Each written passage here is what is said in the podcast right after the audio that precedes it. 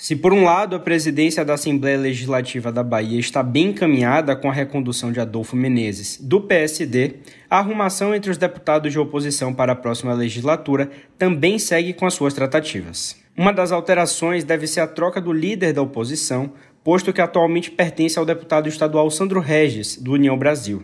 Na outra ponta do legislativo, a Câmara de Salvador também deve passar por mudanças, e o atual líder da oposição, Augusto Vasconcelos, deve passar o bastão para Laina Crisóstomo, do PSOL. O terceiro turno desta semana discute a partir de agora as arrumações nas bancadas do legislativo e as últimas movimentações nos bastidores da política baiana. Começa agora o terceiro turno. Um bate-papo sobre a política da Bahia e do Brasil.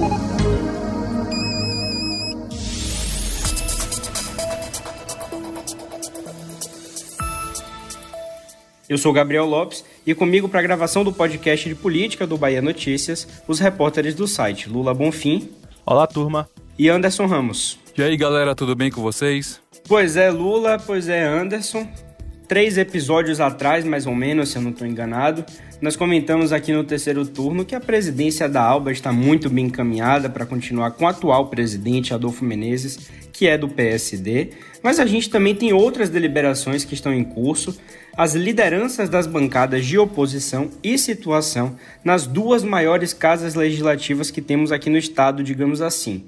Um é a Assembleia, claro, a nível estadual, e a Câmara de Salvador no âmbito municipal, que é a capital do estado, então a maior Câmara também que temos aqui na Bahia. Começa daí, Lula. Exatamente, Gabriel. Começando pela Alba, né? Nós tivemos informações importantes esta semana aqui no Bahia Notícias, uma apuração do nosso colega Maurício Leiro. De acordo com alguns parlamentares que não estão nessa bancada aliada ao governo, o atual líder da oposição, Sandro Regis, deve mesmo sair. Essa apuração também deu conta que o próprio deputado Sandro Regis já teria comunicado a aliados que iria entregar o posto.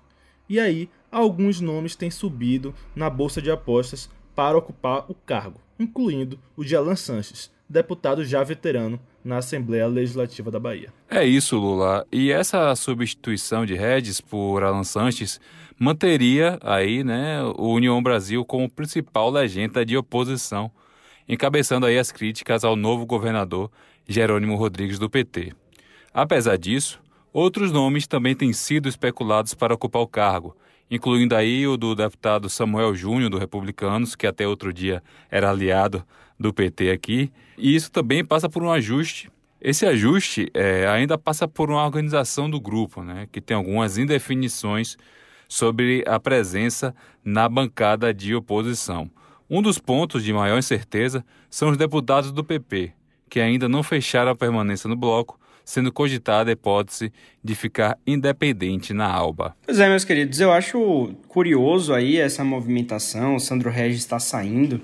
Eu me lembro que quando a CM Neto estava ali meio que na frente das pesquisas ainda durante a campanha, eu cheguei a ouvir nos bastidores que o nome de Sandro Regis poderia ser o escolhido do grupo para ser o futuro presidente da Assembleia num campo aí hipotético, supondo que a CM Neto ganhasse é, a, a, a disputa para o governo do estado. Então agora Sandro não quer continuar, pelo visto, deve sair realmente. E aí chega Alan Sanches para dar é, essa renovada aí, né, nessa oposição na Alba, tendo aí o União Brasil, que tem uma senhora bancada também, junto com o PT lá, para poder fazer essa oposição mais ferrenha aí ao governo Jerônimo. Eu já vinha observando, Gabriel, é, é, durante todo esse ano, na Assembleia Legislativa, um desinteresse aí de Sandro Regis com essa liderança, tá? Eu diria que mais ou menos metade das sessões até as mais importantes do ano, tá? É, é, a oposição foi, foi liderada ou por Alan Sanches ou por Tiago Correia, né? Que são os vice-líderes ali da oposição na Alba. Sandro Regis, durante muitas vezes, ou estava viajando à campanha, ou estava viajando, estava em sua, em sua fazenda com seu filho passeando, etc. Então, é, é, é, eu vejo em Sandro Regis um certo desinteresse em continuar é, é, na liderança da oposição. E já havia um protagonismo maior, tanto de Alan Sanches quanto de Thiago Correa. Então, essa possibilidade de Alan Sanches substituir é, Sandro Regis não me surpreende, tá? E isso é algo que é, é, é quem observa com calma já estava vislumbrando no futuro uma saída de, de Sandro Regis e com a possibilidade grande de Alan Sanches assumir o posto de líder da oposição, líder da minoria na Assembleia Legislativa da Bahia. É, é, talvez de fato esses nomes que Lula citou aí sejam os mais fortes, né, para assumir é, a liderança na, na oposição na próxima legislatura na Alba.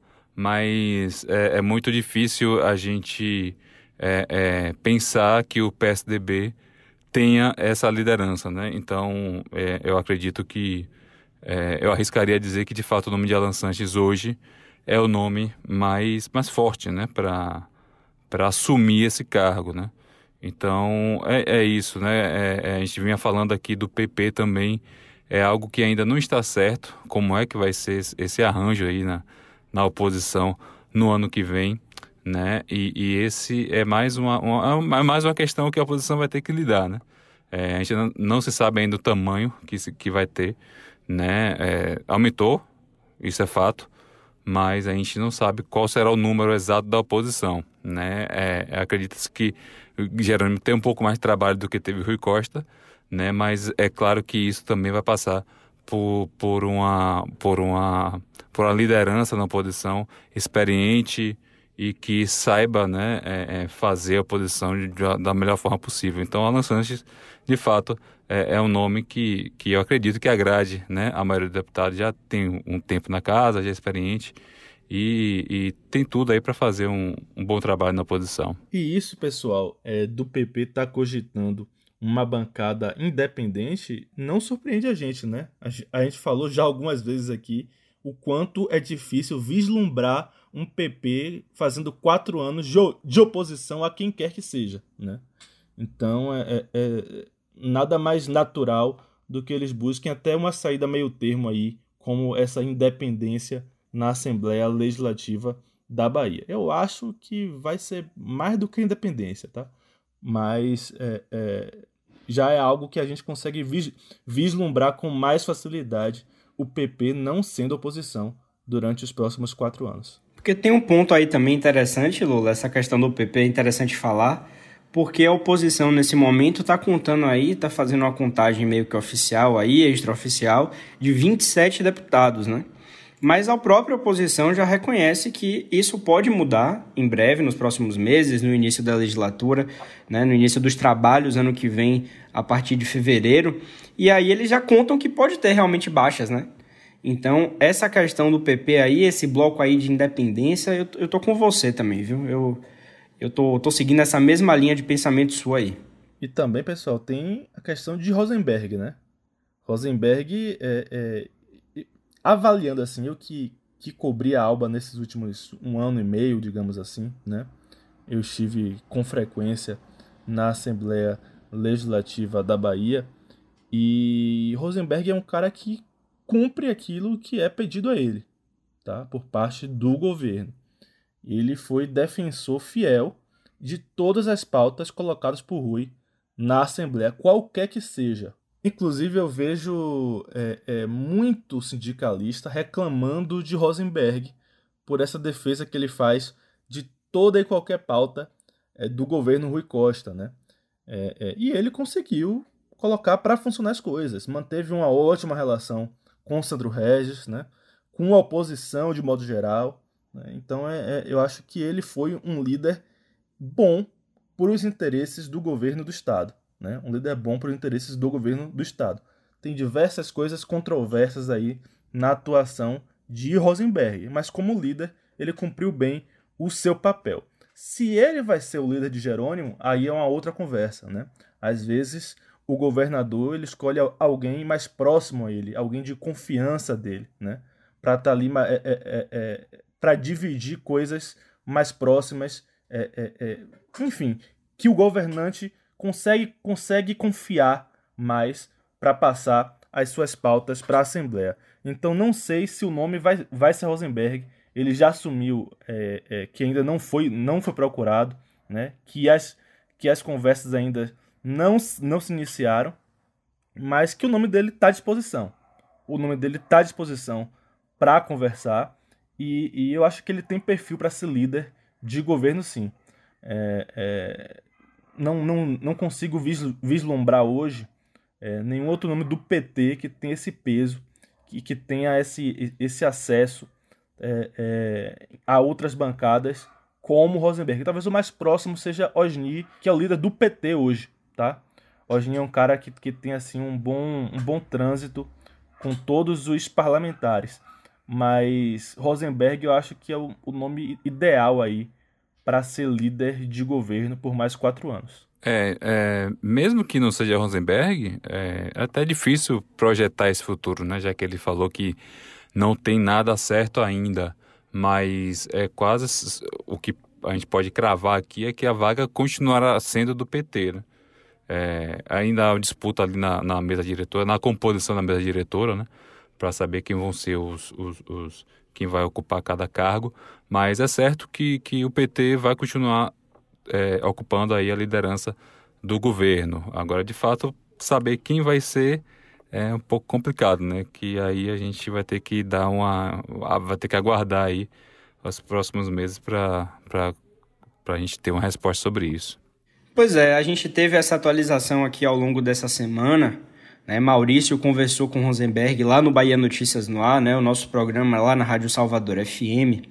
E aí Rosenberg falou justamente isso que Lula sinalizou, né? Ele indicou que até agora não foi convidado pelo governador eleito, né, Jerônimo Rodrigues fez todo aquele papo, né, que está cumprindo a tarefa, que vai ficar ali até 31 de dezembro, né, conduzindo aí enquanto Rui Costa é, é o governador ainda, Rui está se despedindo, e disse que vai aguardar a manifestação do novo governador, jogou a peteca aí para Jerônimo, mas como Lula falou, eu acho também que é, Rosenberg tem esse perfil mesmo de liderança de governo, já está calejado aí, né, Lula, nesses, nesse período que ele está à frente, e parece que do interesse dele a gente consegue sentir que, diferente de Sandro Regis, que não mostra muita vontade de continuar, parece que Rosenberg quer ficar aí com essa, com essa liderança. A gente sabe que a liderança lá na Alba também ganha umas coisinhas a mais, algumas negociações a mais de cargo. Então, parece que esse realmente é o indicativo, mas a gente vai aguardar aí a manifestação oficial de Jerônimo, é claro. Pois é, e aí a gente está aqui falando um pouquinho sobre esse cenário na Alba, mas tem um ponto também que vale a gente citar aqui, que foi justamente o que eu disse lá na abertura do episódio, que é na Câmara de Salvador, no Legislativo Municipal aqui da nossa capital baiana, que a gente também vai ter mudança nessas lideranças e a gente começa aí pela oposição. Só para poder dar um norte aqui, a nível estadual, é claro que isso é óbvio, mas é importante a gente sempre trazer uma contextualização. A oposição é composta por deputados a nível estadual e partidos que estão aliados ao grupo político de ACM Neto, mas aqui em Salvador é o oposto. Então, a oposição na Câmara de Salvador é composta por quadros contrários ao prefeito Bruno Reis, que também faz parte desse grupo de ACM Neto. E aí, no caso da oposição em Salvador, esse bloco, a gente lembra também mais uma vez aqui no terceiro turno, ganhou um reforço de peso em abril, é, ali em março, abril desse ano, depois que Geraldo Júnior, agora vice-governador eleito da Bahia, rompeu com Neto e foi para o lado do PT. Então, já que a gente está começando aqui falando de oposição, a gente já tem essa definição que Laina Crisóstomo, do PSOL, que tem aí um mandato coletivo, ou a mandata, como ela costuma chamar, vai ser a líder da oposição no terceiro ano da 19ª legislatura da Câmara de Salvador. Então, é, a gente conversou recentemente com o vereador Augusto Vasconcelos, que é o atual líder da oposição lá na Câmara, ele é do PCdoB, e ele disse que esse movimento faz parte de um acordo entre os partidos de oposição, que durante esses quatro anos de legislatura lá na Câmara, eles vão se revezar aí, revezar essa vaga para dar oportunidade às mulheres e também a todos os partidos que compõem é, essa movimentação ali, né, compõem essa, é, essa oposição lá na Câmara. Acho bem bacana isso, né? Essa rotatividade. Isso aí você fortalece os seus aliados, né? É, é, claro, assim, os partidos maiores poderiam até tentar concentrar esse poder, mas quando você é, é dá, dá oportunidade para que outros nomes assumam esse papel de liderança, você dá oportunidade para que eles cresçam. Cresçam politicamente, cresçam em, em visibilidade, em experiência. Eu acho que talvez fosse até mais interessante para a Laina e para o pessoal fechar esse, esse, esse ciclo de quatro anos, né? Pensando, porque já se fala, né, na possibilidade de um Kleber Rosa se lançar candidato à prefeitura de Salvador em 2024, né? E aí o pessoal tendo a liderança da oposição na Câmara, eu, eu acho que isso fortalece ainda mais a possibilidade de candidatura do PSOL para 2024. Um PSOL que é cada vez mais próximo do PT Bahia, mais próximo do PCdoB, mais próximo de toda essa, essa esquerda mais tradicional. Né? E, e eu vejo é, é, e, e, essa, e esse acordo né, entre os partidos de esquerda na Câmara, eu vejo cada vez mais clara a possibilidade de uma candidatura única, uma unidade né, de esquerda em 2024 em Salvador com PSOL, com PCdoB, com PSB, com PT. E eu vejo aqui, tá? Quatro nomes interessantíssimos, tá? Ma Marta Rodrigues, que não conseguiu é, ser deputada federal este ano, mas em Salvador obteve uma grande votação, tá? Ela não conseguiu porque no interior a, a votação não foi tão boa, mas se fosse por Salvador, ela teria sido eleita. Augusto Vasconcelos, eu considero um excelente vereador, tá? Um parlamentar muito interessante, com muito boa atuação, e Silvio Humberto, que eu acho assim é, é, é um cara fenomenal, tá? Uma atuação muito boa, técnica, tá? Ele, ele sabe o que ele está fazendo. Eu gosto muito de parlamentares que são assim, que você liga para ele e ele sabe te responder qualquer coisa, tá? O que você o que você perguntar, ele vai saber falar. Silvio é um desses parlamentares, tá? Na Câmara, na Câmara ele é esse parlamentar. Isso é muito bom. Na, na Assembleia, por exemplo, eu acho que esse parlamentar é Tiago Correa. É o cara que você liga e ele sabe ele fala de qualquer coisa. Ele sabe falar de qualquer coisa. É, é, é, na Câmara Federal é Alice Portugal. É alguém que eu ligo e ela fala também de qualquer coisa, né?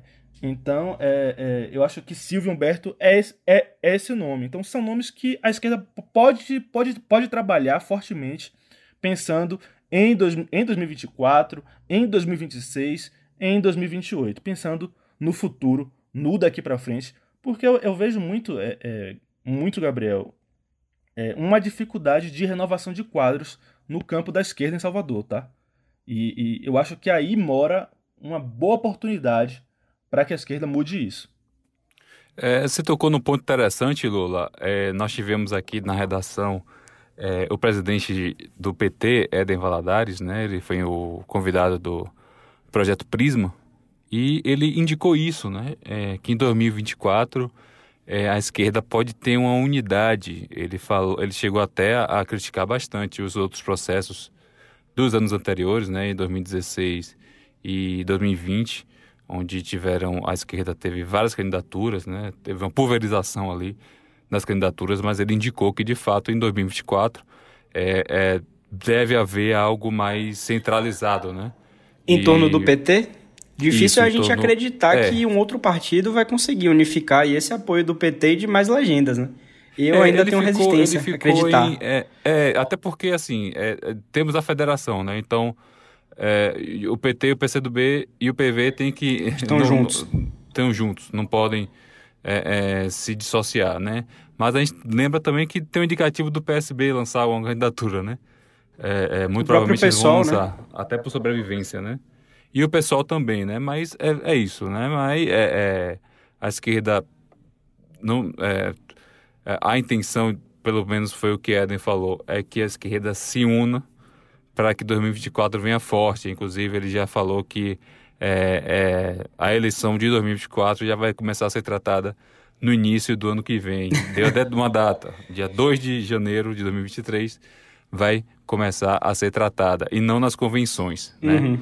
De 2024. Mas enfim. Não tem uma crítica, não tem uma crítica velada aí à condução que Rui Costa fez é, é, nesses últimos anos é, é, das escolhas eleitorais governistas, eu percebo aí uma crítica velada, tá? ele, ele, não, ele não verbalizou a, a crítica Rui, né, mas ele fez uma crítica à condução de escolha de nomes, é, é, do processo de negociação é, é, dos últimos anos, que foi conduzida por Rui Costa. Né? E a gente já ouviu nos bastidores algumas vezes críticas a Rui Costa por dificuldade de renovação de quadros, né? por ser muito fechado, por não dialogar muito com as bases. Então eu percebo aí, é, no comentário do presidente do PT Bahia, Éden Valadares, uma crítica velada ao governador Rui Costa, né? que tudo indica pode estar indo agora para o Ministério da Casa Civil. É, ele, ele de fato criticou duramente esse processo, não deu nomes, mas é, muito provavelmente esse, esse recado aí foi, tinha direção, né? Mas enfim. E, então, então é isso, né? É, esse rodízio aí na liderança da, da, da Câmara é de fato muito interessante. Todos aí são nomes né, bem interessantes, bem experimentados, com bastante é, é, bastante retórica, vamos dizer assim, né? E mas só para fechar essa questão da oposição na aba, está é, circulando, tem um burburinho forte de que talvez Augusto não fique na, na Câmara, né?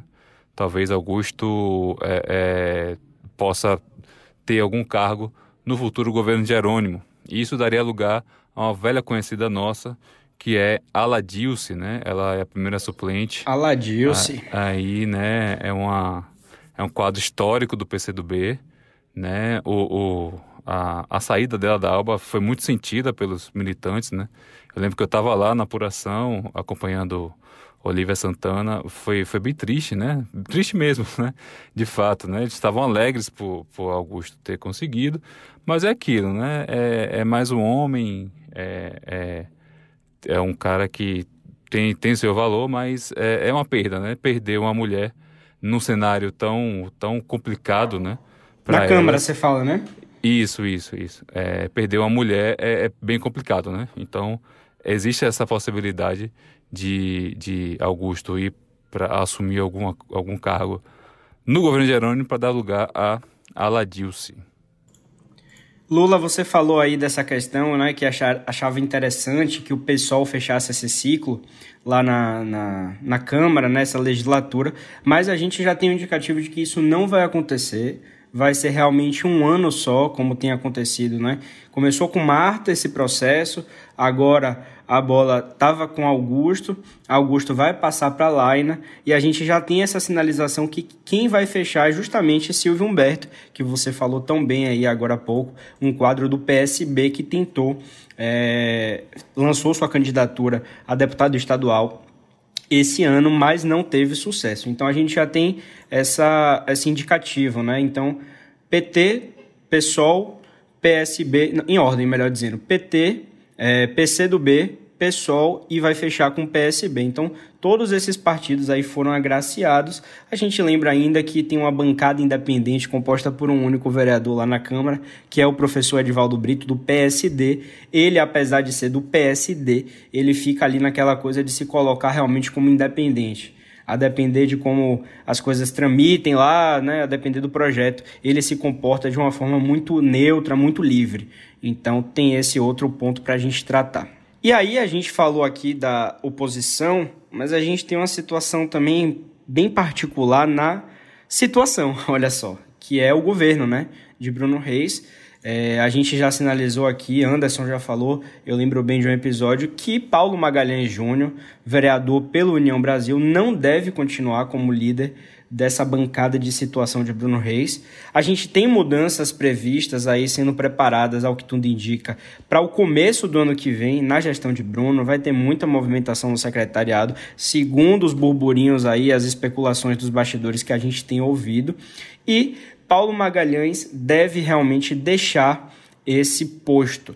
E aí uma dúvida que me, né, que beira aqui para mim é o seguinte: a gente tem essa iminência da mesa diretora, da eleição da mesa diretora ser validada ou não pelo STF.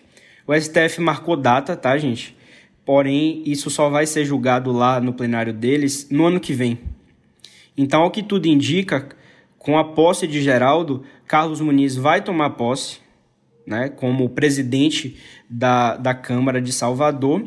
E aí fica essa questão, Kiki, que está com o nome posto aí, ao que tudo indica, é o candidato para a presidência da Câmara pelo grupo de Bruno Reis. Se ele não conseguir chegar lá à presidência, justamente por causa dessa falta de entendimento do STF, enquanto ainda está rolando, a minha dúvida é que, que vem para ser o novo líder de governo, atualmente, que, que é o vice-líder, né? Ele está fazendo essa articulação junto com Paulo Magalhães.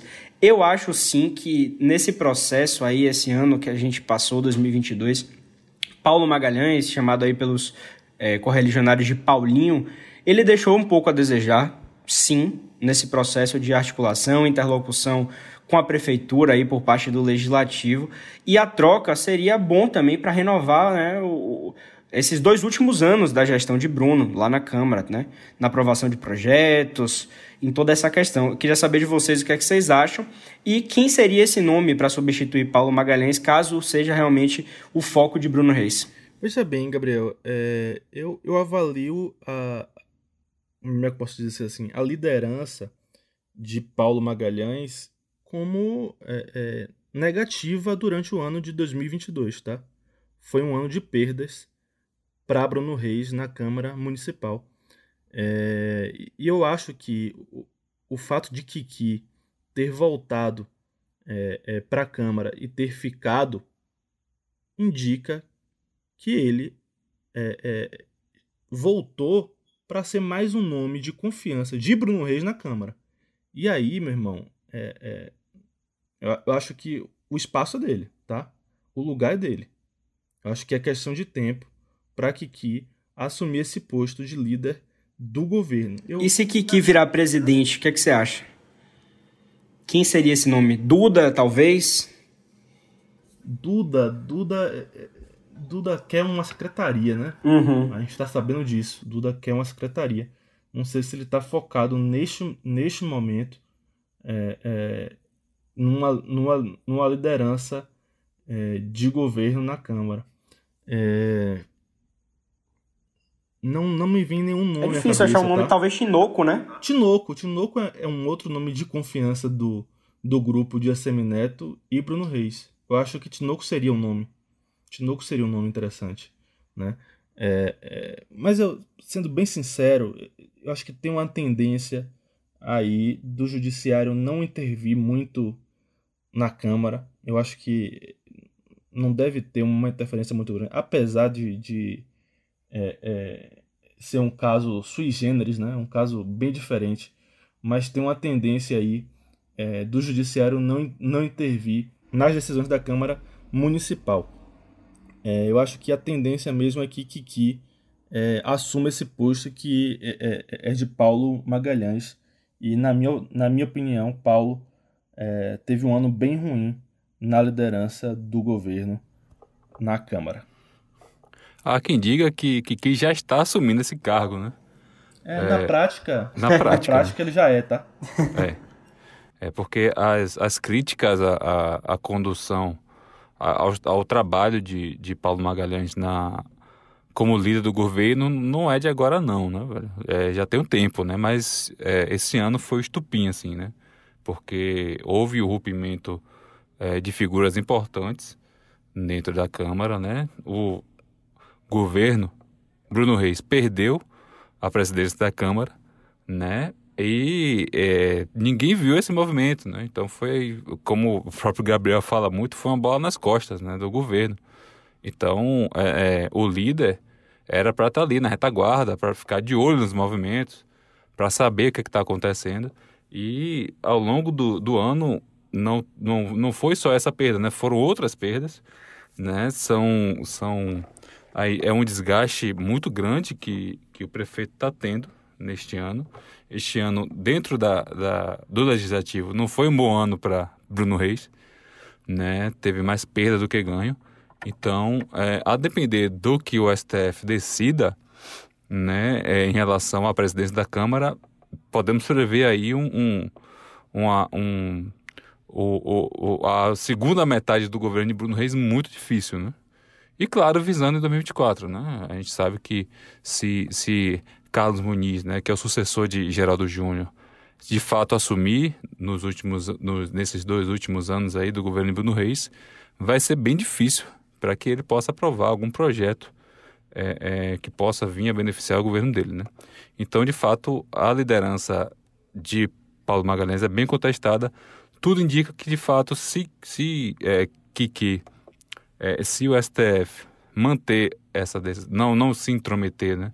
E, e, e não, não houver mudança significativa na presidência, tudo indica que seja Kiki efetivado, né? oficializado, né? É, como, como o líder da oposição. Também tem Duda Sanches, mas eu acho que Duda de, fato já está já tá focando aí no, numa secretaria, né? É, a gente poderia ter o caso de ter Duda pai e Duda filho, né, nas duas casas legislativas aqui da Bahia, mas Já pensou? pois é. Pois é. é Para a gente começar a encerrar aqui esse episódio, pessoal, né, essas discussões todas aí sobre Assembleia, sobre Câmara, sobre liderança, passam realmente por esses alinhamentos. Lula falou muito bem aí sobre a eleição de 2024, mas antes disso, a gente já falou em alguns episódios que tem uma reforma aí, uma mini reforma prometida no governo de Bruno Reis aqui em Salvador, que até agora ele só mudou uma peça, tá? E eu acho que ele só mudou essa peça para realmente acalmar as coisas, é, não, não mostrar para a imprensa, ó, oh, realmente era esse o desenho que eu queria fazer mesmo. E aí, agora que saíram todos os nomes, né? O Bahia Notícias divulgou uma enxurrada de nomes aí que estariam nessa na balança aí para sair do, da gestão municipal. Bruno agora pode ver a aprovação disso, ver como é que vai ser, pensar melhor no desenho, mas para o início de 2023 já podemos ter novidade. Essa semana tivemos atualização e rapaz, uma aproximação aí Bruno Reis e João Roma é verdade, hein? Tá rolando isso aí nos bastidores, as partes negam, mas a gente já tem informações aí boas de off que tá rolando pelo menos com interlocutores das duas partes é, esse processo de reaproximação. E aí, qual é o objetivo disso, meu povo? Rapaz, a relação de Bruno Reis com João Roma, ela não foi tão abalada, né, como uh, ocorreu com a Semineto e João Roma, né? É, mesmo após o rompimento de Assemineto e Roma, a relação entre os dois se manteve de uma forma natural, de uma forma positiva. Diversas vezes, inclusive, é, a, a, gente viu Bruno Reis tendo um tom muito mais ameno do que, a, do que, do que a Semineto diante do bolsonarismo, diante do governo Bolsonaro. Né? É, é, e, e, houve até fotos né? É, em, uma, em uma inauguração que houve é, é, BRT. que algo do. Foi do BRT, não foi? Eu acho que foi, foi. BRT. Eu estava lá, João Roma estava presente, veio com outro ministro também. Eu, se não me engano, é. foi BRT. Aqui pois em é. Salvador, não foi? Isso, exatamente. Provavelmente Tem uma BRT. foto deles dois aqui. Então, sempre foi uma relação um pouco mais tranquila em relação, em comparação com a relação é, dele com a Semineto. Então não chega a ser assim uma grande, uma, uma surpresa fora do comum, tá? Entretanto, entretanto, tem questões aí a serem observadas, né? João Roma passou toda a campanha quase que igualando, né, o grupo de, o grupo de Assemineto ao PT, que era o grande adversário, né? Mas ele passou a campanha meio que igualando, ó, eles são muito parecidos, gostam de aumentar impostos, né, etc, etc. E agora seria curioso ele fazer mais uma vez parte da gestão do grupo de Assemineto em Salvador. Chegou a dizer que Bruno Reis era subserviente a Assemineto, foram exato, muitas aspas. Exato. Disse, ele disse uma vez, se eu não me engano, ele disse uma vez que o prefeito de Salvador ainda era Semineto, né? Que ainda era Semineto. Né? Basic, não, não usou a palavra laranja, mas disse isso, né? Enfim, é... e aí tem uma outra questão. Pro lado de Bruno Reis, será que seria interessante dar força a um provável adversário em 2024? Porque, veja bem, nada garante, nada garante, tá? Que Roma, tendo uma secretaria para ele ou para algum aliado, que ele vai desistir de uma candidatura em 24. Ele tem um público a ser representado, tá? Que, que foi na faixa dos 10%. E aí, disputando voto com a Semineto, que é uma figura política mais forte que Bruno Reis. Né? Eu consigo vislumbrar um bolsonarismo mais forte ainda, né? com, é, com a disputa, não, não com a Semineto, mas sim com Bruno Reis. E o bolsonarismo puxando mais votos. Né? Então, é, eu acho perigoso. É, é, uma grande aliança, seria uma grande aliança, né? ela se concretizando, mas é perigoso é, é, para os dois lados. Né? Para o lado de João Roma é a questão do, da contradição, de você estar tá há pouco tempo atrás batendo, batendo, batendo, e agora ass, assumir um cargo na gestão. E para o lado de, Bru, de Bruno Reis, você está fortalecendo um possível adversário lá na frente. É, essa movimentação, é, é, caso aconteça de fato, é, é, é, muito difícil a gente imaginar que não tenha dedo de ACM Neto aí, né? É, apesar da, do, do tom ter subido demais no, durante a campanha, né, os dois chegaram de fato a, a, a levar para o lado pessoal, né, a, principalmente ali no último debate. É, é, mas é muito difícil né, que, que não tenha uma, um aval de ACM Neto. Né? É claro que a gente observa isso como uma estratégia né, para que Roma não saia candidato em 24 né? Tirar uma pedra é, no sapato de Bruno, né? Isso, né? É, a oposição ao governo de Bruno Reis, por exemplo, acredita que, que uma, uma candidatura de Roma, Roma sendo novamente a terceira via, né? É, ele não teria novamente chance de ganhar, mas levaria a, a eleição para o segundo turno, né? O que Bruno Reis corre, né? O que não, de fato não seria muito legal para Bruno Reis, né? Então, é, é, de fato, o que tudo indica é que, de fato, é, esse, esse espaço para Roma seja uma forma dele não sair candidato em 2024, né? Então, a gente precisa observar o que é que vai acontecer, né? Tendo em vista que o PL cresceu aqui na Bahia, né? É, é, o PL conseguiu eleger um, um, bom número aí de deputados estaduais e federais. Tem vários quadros aí, mas nenhum desses quadros é, se, se, se, compara com, com o conhecimento de, que, que Roma tem, né? apesar de Roma não ser tão conhecida assim. Mas ainda assim, no, ninguém na, no, no PL nesse momento tem é, é, uma condição de, de, de competitividade igual a de Roma, né?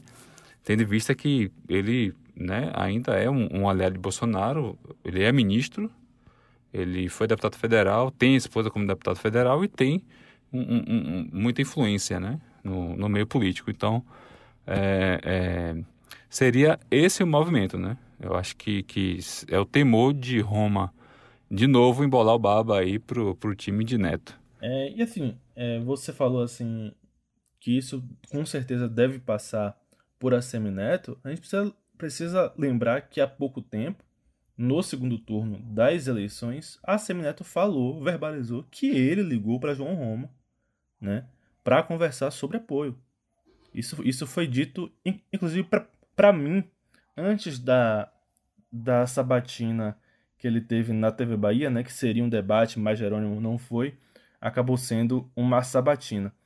E aí a Semeto falou para mim, não, eu liguei, eu tomei a iniciativa, de ligar para João Roma e a gente conversou, né? É, é, harmonicamente, com parcimônia, e, e a gente está a gente tá junto no segundo turno, né? No momento dessa gravação, Lula, desculpa te interromper, exatamente agora no momento da gravação, o João Roma está aqui disparando nota, descartando negociações com Bruno Reis, descartou qualquer tipo de negociação para uma secretaria. A gente tinha informação que ele talvez fosse agregado aí, abarcado aí na Secult, Secretaria de Cultura e Turismo aqui de Salvador. Achei curioso o time, viu, Lula? Mas desculpe te interromper aí. Não, tá certo, tá certo. E assim, é, é, não me surpreende também que ele esteja negando, né? Porque como, como a, gente, a gente falou aqui, ele entra em uma certa contradição que abala a relação dele com a base política dele, tá? Porque a base política bolsonarista, por mais que tenha votado em peso em Assemineto no segundo turno, é, é, é, uma base política também crítica a Semineto. Tá? É mais crítica ao PT, mas é crítica também a Semineto. Muito pela postura de Assemineto durante a pandemia. Tá? Porque não era assim antes. Havia uma boa relação entre, entre o bolsonarismo e a Semineto. Mas durante a pandemia, a postura de Assemineto a favor é, é, de, uso, de uso de máscara, né? de fechamento de comércio, etc, etc. Isso incomodou bastante o bolsonarismo e também muitas críticas de Assemineto ao presidente da República e, e, o seu negacionismo, né? Pois é, meus caros, além de Roma, é, surgiu aí também a possibilidade de uma outra figura bem conhecida, né, que também foi derrotada, derrotada nessas eleições, de assumir uma vaga aí no, no, no time de Bruno Reis, que é Cacá Leão, né? E até falou isso aqui em alguns episódios, que aumentou de fato a possibilidade dele assumir uma, uma secretaria, e essa secretaria seria a Secretaria de Governo, né? É, é, então, é, é, possível que o PP, com o Kaká, é, é, ocupe alguma, algum espaço aí no governo de Bruno Reis. Uma outra possibilidade também que foi, foi, foi é, começou a circular aí né, na, no, nos bastidores é Tiago Correia, deputado estadual eleito, ir para a Secretaria de Educação e Rogéria Santos para sempre. Né? Rogéria Santos foi eleita deputada federal pelos republicanos. No caso de Tiago Correia, é, ele sairia e daria lugar a Paulo Câmara, que não foi eleito, né? que não foi reeleito para Alba. E Rogéria Santos, é, sendo aí convocada para fazer parte da Secretaria de Bruno Reis, daria lugar a Marcelo Nilo, que não conseguiu uma cadeira na Câmara dos Deputados. Né? Isso chama atenção porque é, a Secretaria de Educação continuaria com o PSDB, né? É, Marcelo Oliveira sairia, né? Ele é o nome é um nome ligado ao prefeito de Mato São João, João Galberto, mas parece que Bruno Reis e a Semineto não estão lá muito contentes com ele, né? Já que a Semineto perdeu para Jerônimo lá em Mata de São João. Então, é, é mais ou menos isso aí que, que pode acontecer nessa futura, nessa futura reforma é, é, do governo Bruno Reis. Pois é, meus queridos, você querido ouvinte aqui do terceiro turno, mais uma semana de movimentações, atualizações, dessa vez em tempo real aqui durante a gravação do episódio. Só não tem como ser em tempo real porque não é ao vivo, mas durante a gravação do episódio tivemos aqui João Roma negando. Mas a gente vai chegando aqui ao final de mais um episódio do terceiro turno. Eu me despeço dos meus colegas de bancada, Anderson Ramos, Lula Bonfim, também saudar Paulinho na edição na técnica que não seria possível esse episódio sem ele. E você ouvinte, nos encontramos na próxima sexta-feira, a partir das 8h10, lá no Bahia Notícias, todos os agregadores que você já sabe. Um abraço e até a próxima. Muito obrigado, Gabriel. Muito obrigado, Anderson. Muitíssimo obrigado, Paulinho. E agradecimento especial para todos e todas vocês que acompanham o terceiro turno toda semana. Não seríamos nada sem a audiência de vocês. Valeu, galera, por acompanhar mais esse episódio e até a próxima semana. O terceiro turno é gravado da redação do Bahia Notícias e conta com a apresentação dos repórteres Gabriel Lopes, Lula Bonfim e Anderson Ramos. A edição de som é de Paulo Vitor Nadal e o roteiro de Gabriel Lopes. Você ouviu o terceiro turno, o seu podcast semanal sobre a política da Bahia e do Brasil.